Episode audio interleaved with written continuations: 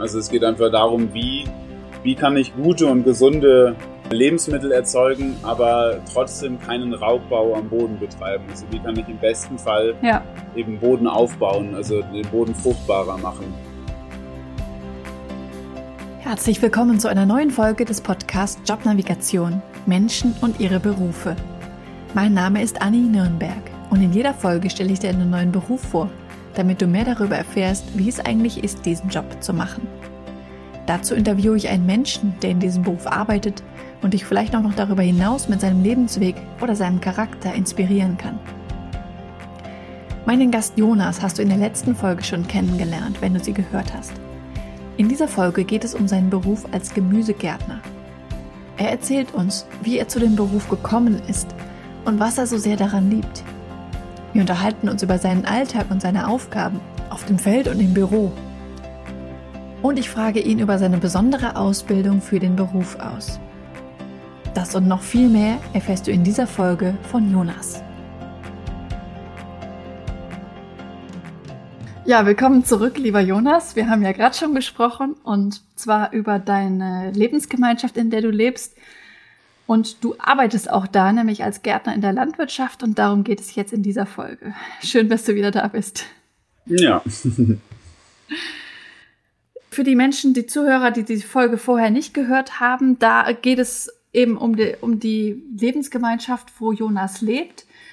Wenn du vielleicht Elemente aus dieser Folge nicht ganz verstehst, kannst du gerne in die andere Folge mal reinhören. Das lässt sich halt nicht ganz trennen, deshalb hör dir ruhig die andere Folge auch noch an.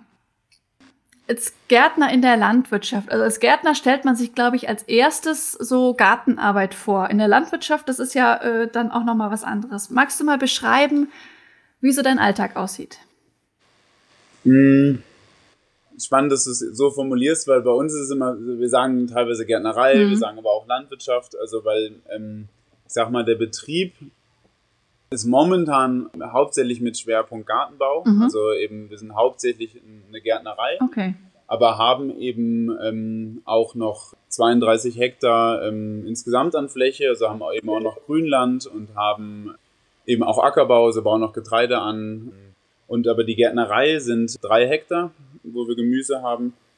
Und ich bin hauptsächlich in, in dem Bereich Fein- und Satzgemüse im Marktgarten nennt sich das. Also ähm, Marktgarten ist ein spezielles Anbausystem, wo nicht mit dem Schlepper, sondern eher mit Handarbeitsgeräten und einem Einachser gearbeitet wird.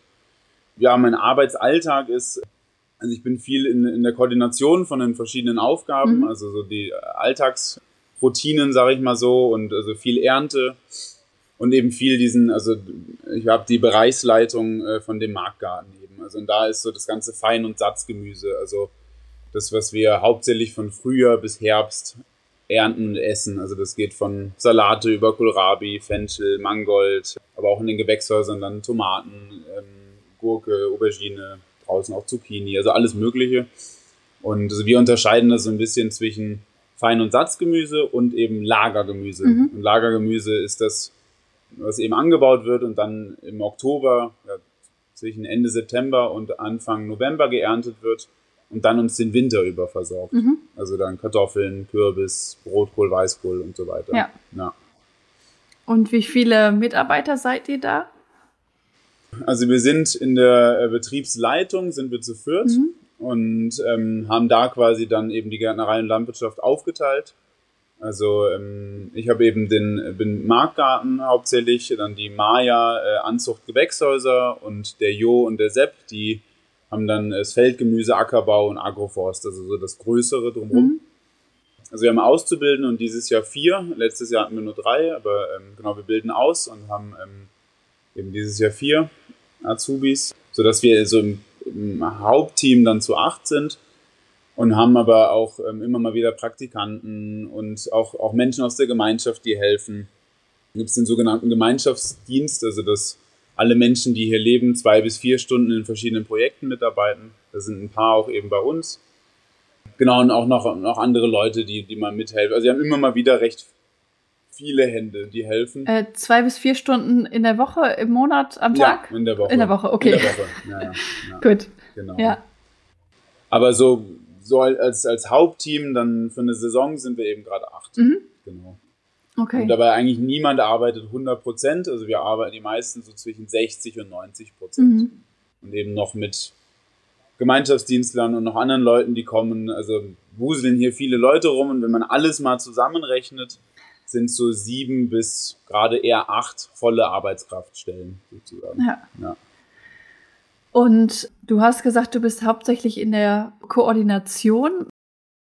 Aber was machst du denn, also abgesehen davon, was, wie sieht die Arbeit so als, als Gärtner selbst aus?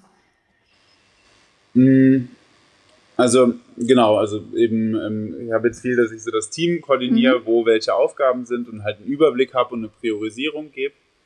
Und, und sonst, was ich viel mache, ist ähm, jetzt im Marktgarten eben, ja, ist dann viel ähm, Bodenbearbeitung, also quasi ähm, erstmal den, den Boden und die Beete so vorbereiten, dass ich Gemüse anbauen kann. Also es geht dann eben von, von Beetbearbeitung ähm, zu dann ähm, Pflanzung oder Aussaat und dann, wenn die Pflanzen im Boden sind, dann ist danach eben Pflege, nennt sich das, also dass ich quasi dann das Unkraut oder Beikraut, ähm, dass, ja, dass eben die Pflanzen da wachsen, die da wachsen sollen. Mhm. Und, und dann irgendwann geht's eben zu, zur Ernte über, genau.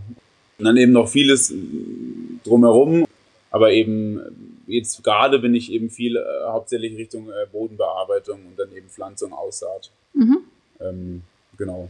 Da mache ich viel. Ja. Und das meiste draußen.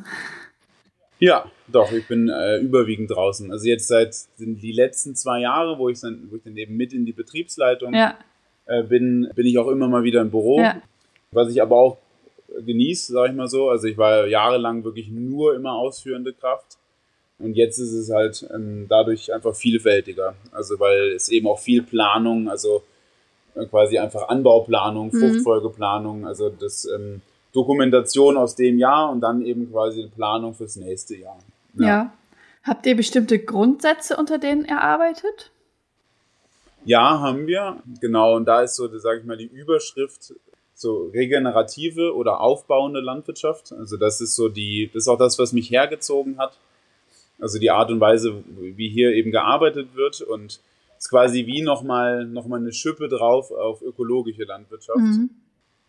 Ja, der Fokus ist, ist ähm, auf dem Boden. Also es geht einfach darum, wie, wie kann ich quasi gute und gesunde äh, Lebensmittel erzeugen, aber trotzdem keinen Raubbau am Boden betreiben. Also ja. wie kann ich im besten Fall eben Boden aufbauen, also den Boden fruchtbarer machen. Und da haben wir so verschiedene Prinzipien, nach denen wir arbeiten und wo sich dann auch ganz viele von den Techniken oder Werkzeugen oder Vorgehensweisen dann ableiten. Und da ähm, Genau, kann ich ja mal ganz kurz mal aufzählen. Also eins der Prinzipien ist ähm, quasi halte so lange wie es geht eine lebendige Wurzel im Boden. Also ähm, es geht, wie gesagt, der Fokus ist auf dem Boden. Also es geht hauptsächlich darum, das Bodenleben zu füttern. Also die Mikroorganismen, die Pilze, die Würmer. Also wenn wir da, ähm, wenn wir wollen, dass die viel für uns machen quasi, also den, ähm, also Nährstoffe binden und fixieren und ähm, eben Humus aufbauen, dann äh, brauchen die auch was zu, zu futtern. Und das ähm, Beste ist eigentlich, wenn ich lebendige Wurzeln im Boden habe, dann durch die Photosynthese leiten die ja dann ähm, Assimilate, also Zucker, mhm. in den Boden rein. Und entweder über eine Gemüsekultur, die ich stehen habe, oder wenn ich kein Gemüse stehen habe, arbeiten wir ganz viel mit Gründüngungen. Das sind quasi verschiedene Pflanzenmischungen, also verschiedene Pflanzenkombinationen, die ich dann auf die Fläche packe, wenn ich da kein Gemüse drauf habe. Und da gibt es verschiedene ähm, Perspektiven, äh, was die machen. Also da geht es zum Beispiel um, um Durchwurzelung, um Stickstofffixierung über ähm, Leguminosen, also Erbsen, Bohnen, Klee und sowas. Ähm, oder auch um Biomasse, also Pflanzen, die einfach sehr schnell viel Blattmasse bilden und darüber dann wieder die Photosyntheseprodukte in den Boden leiten. Genau, also eben lebendige Wurzel und dann ähm, Vielfalt ist auch ein, ein, ein Sache, also entweder über also viel verschiedenes Gemüse anbauen, aber auch in den Gründüngungsmischungen halt also möglichst viele verschiedene Pflanzen, dass dann wieder viele verschiedene Photosyntheseprodukte einfach an den Boden gehen. Mhm. Und dann den Boden bedeckt halten ist auch eins. Und da eben entweder über einen lebendigen Bewuchs oder sonst arbeiten wir auch viel mit Mulch. Mhm. Also dass wir ähm, quasi dann ähm, zum Beispiel von unseren Grünlandflächen den Schnitt nehmen und damit dann mulchen. Okay. Also quasi Ja. den Boden bedecken. Ja. Oder Untersaaten wäre auch noch ein Stichwort. Das ist schon ein bisschen spezieller, aber da ähm, ähm, arbeite ich quasi mit zum Beispiel Klee oder anderen ähm, Pflanzen, die ich unten unter eine Gemüsekultur dann drunter streue. Mhm. Dass da dann wieder was wächst und da der Boden auch bedeckt ist. Mhm. Genau.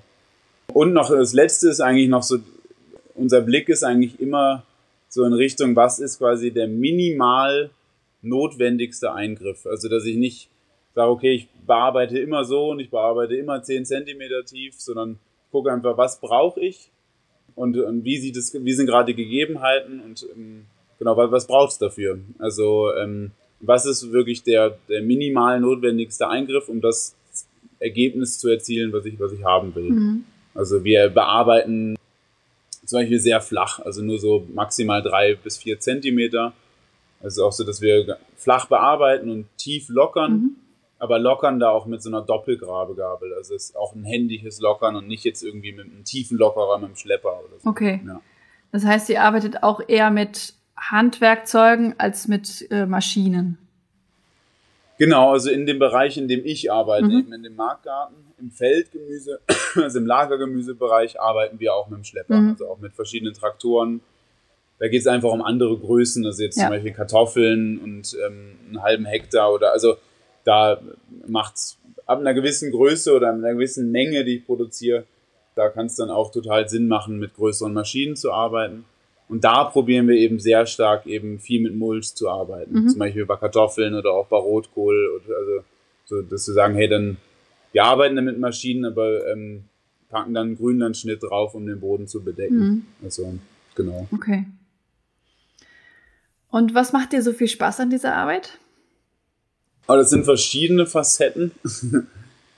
also das erste ist eigentlich, also ich habe einfach gern meine Hände im Boden.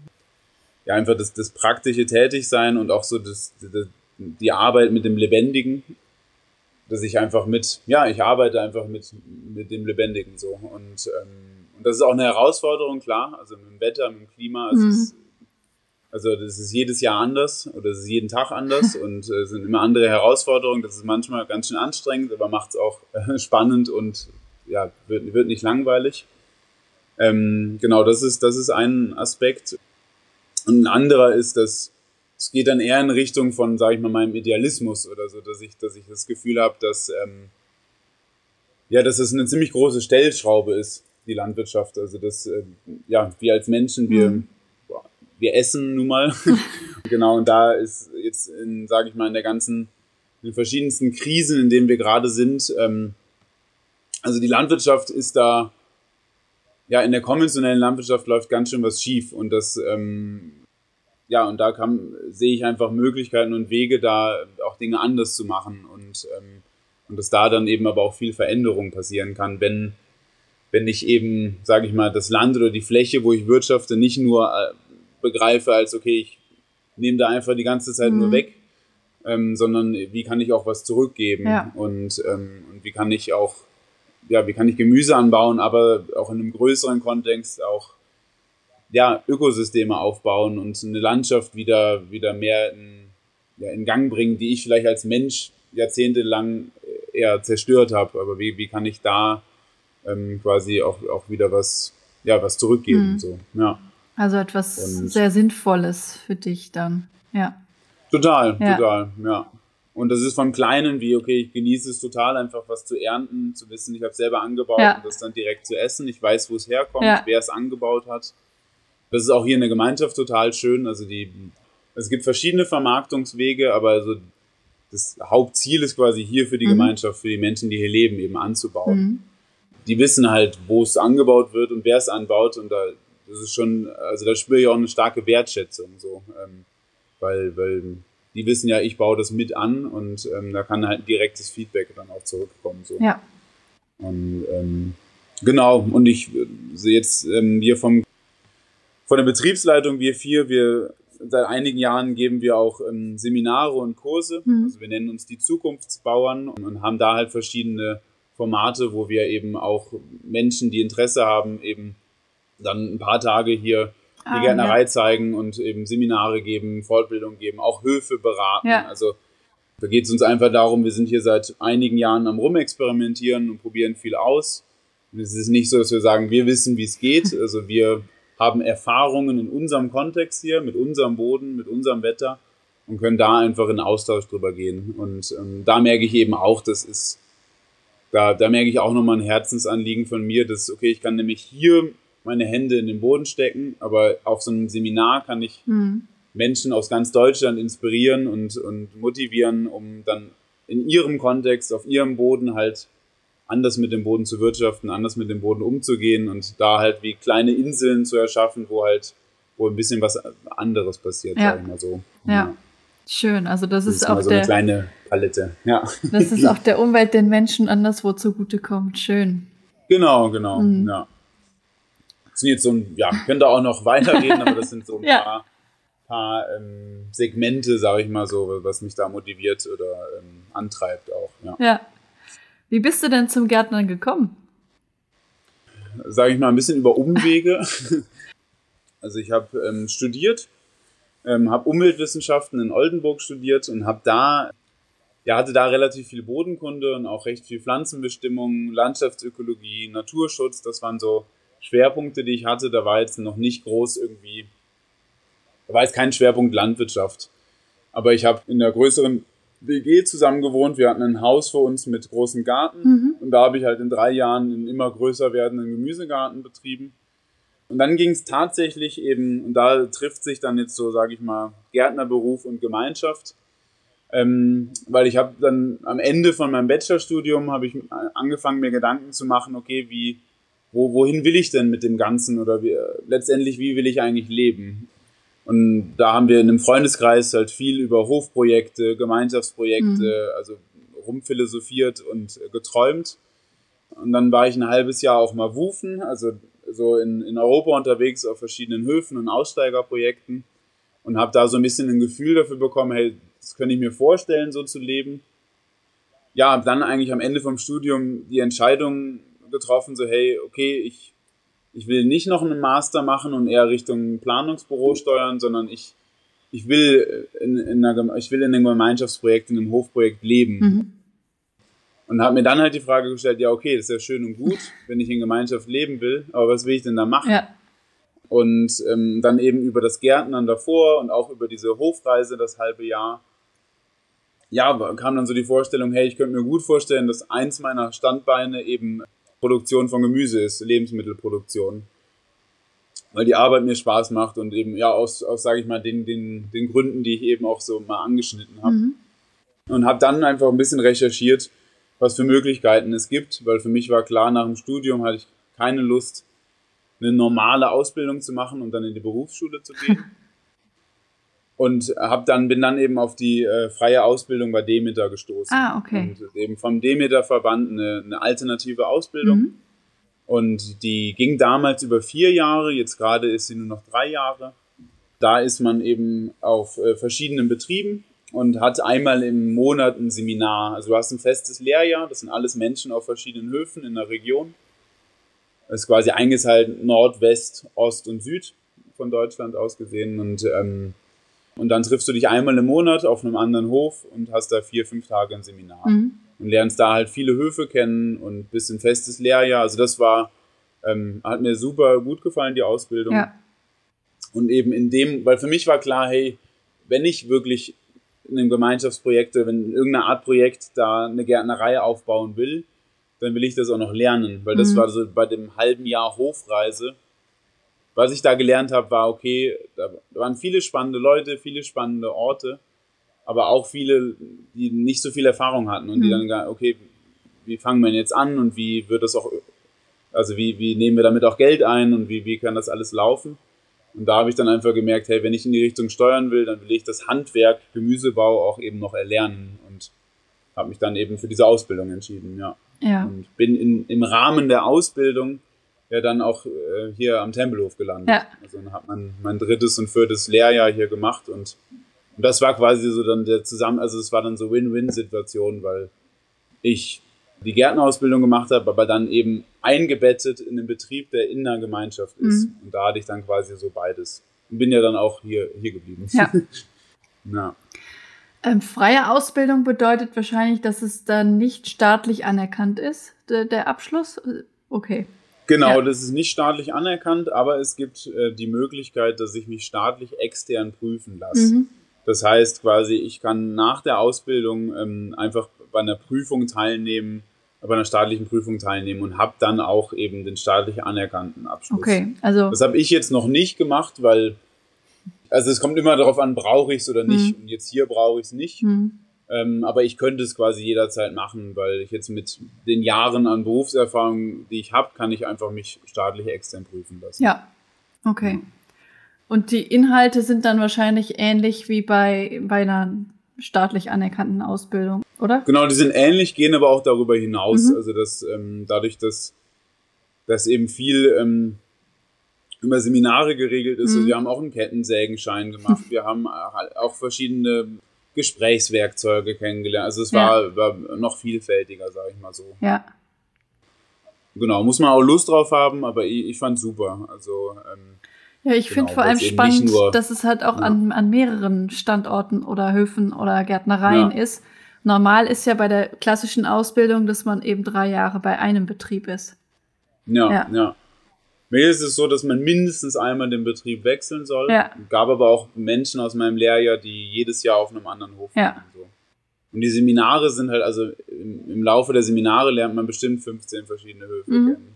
Was ich total wertvoll fand, weil ich auf jedem Hof sehen kann, ah, spannende Idee, das würde ich auch so machen, ah, das mache ich auf keinen Fall so. Also so äh, konnte ich einfach viel sehen, also darüber auch ja. lernen. Ja. Sehr spannend. Werde ich mal äh, versuchen zu finden und dann auch zu verlinken unter der Folge, damit ja, Leute sich das ja. nochmal genauer angucken können. Ja. Hilft dir denn auch das Studium der Umweltwissenschaften noch oder ist das eher so ein Relikt aus der Vergangenheit inzwischen? Hm, hilft mir schon.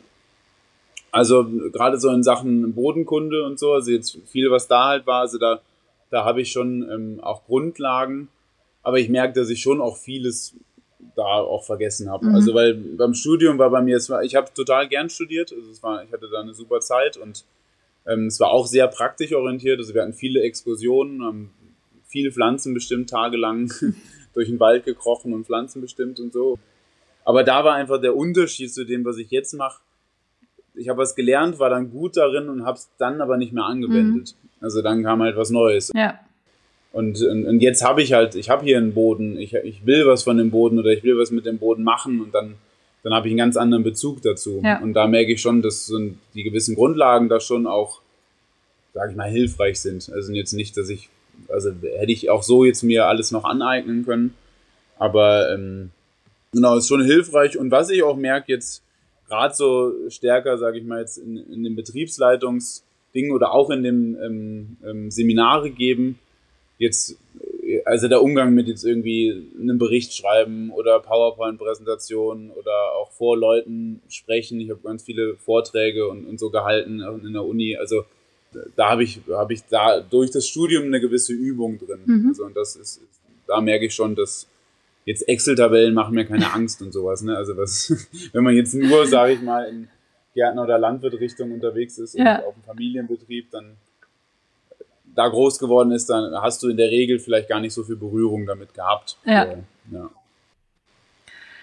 Ähm, du hast vorhin schon angesprochen, dass das Wetter eine Herausforderung ist oder sein kann. Aber es könnte ich mir vorstellen, dass der Job auch manchmal körperlich eine Herausforderung ist, oder? Ja, das ist er, ja, schon. Also ich erinnere mich immer noch so an die, ich sag mal, die ersten zwei, drei Monate in meiner, wo ich angefangen habe, in meinem ersten Lehrjahr, da da war ich einfach zwischen acht und neun bin ich ins Bett. Also ich war einfach müde. Also da, das war schon sehr spürbar und das ist schon was, wo, wo man reinkommt so. Aber ich merke auch, also jetzt über die Jahre gucke ich schon, dass ich auch einen gewissen Ausgleich mir schaffe. Mhm. Also ob jetzt über Yoga mhm. oder auch über Joggen gehen oder jetzt momentan mache ich relativ viel Krafttraining, was ich jetzt auch nicht früher mal gedacht hätte, dass ich auch irgendwie noch mit der Langhandelstange irgendwas mache, aber ich merke, wenn ich aktiv gucke, dass, also ich meine, wir gucken, dass ich einen starken Rücken habe ja, und dass ich ja. eben auch, ähm, dass ich auch vom Bewegungsablauf, also dass ich einfach ein Bewusstsein habe für meinen Rücken und ähm, nicht einfach nur den mir kaputt heb. Also weil da gibt es genug Gelegenheit in, in, in, so einem Beruf da auch nicht gut mit umzugehen. Und da merke ich, da ist, da, das ist mir ein Anliegen, einfach ähm, so zu arbeiten, und, und, dass, dass ich auch noch in zehn Jahren so arbeiten kann. Mhm. Ja habe ich schon vorher vermutet, dass es so ist, ähm, aber es scheint ja dann auch Möglichkeiten zu geben, das zu kompensieren oder äh, damit umzugehen, eben mit weiterem Training oder dass man eben vorsichtig ist bei den Bewegungen mit den Rücken.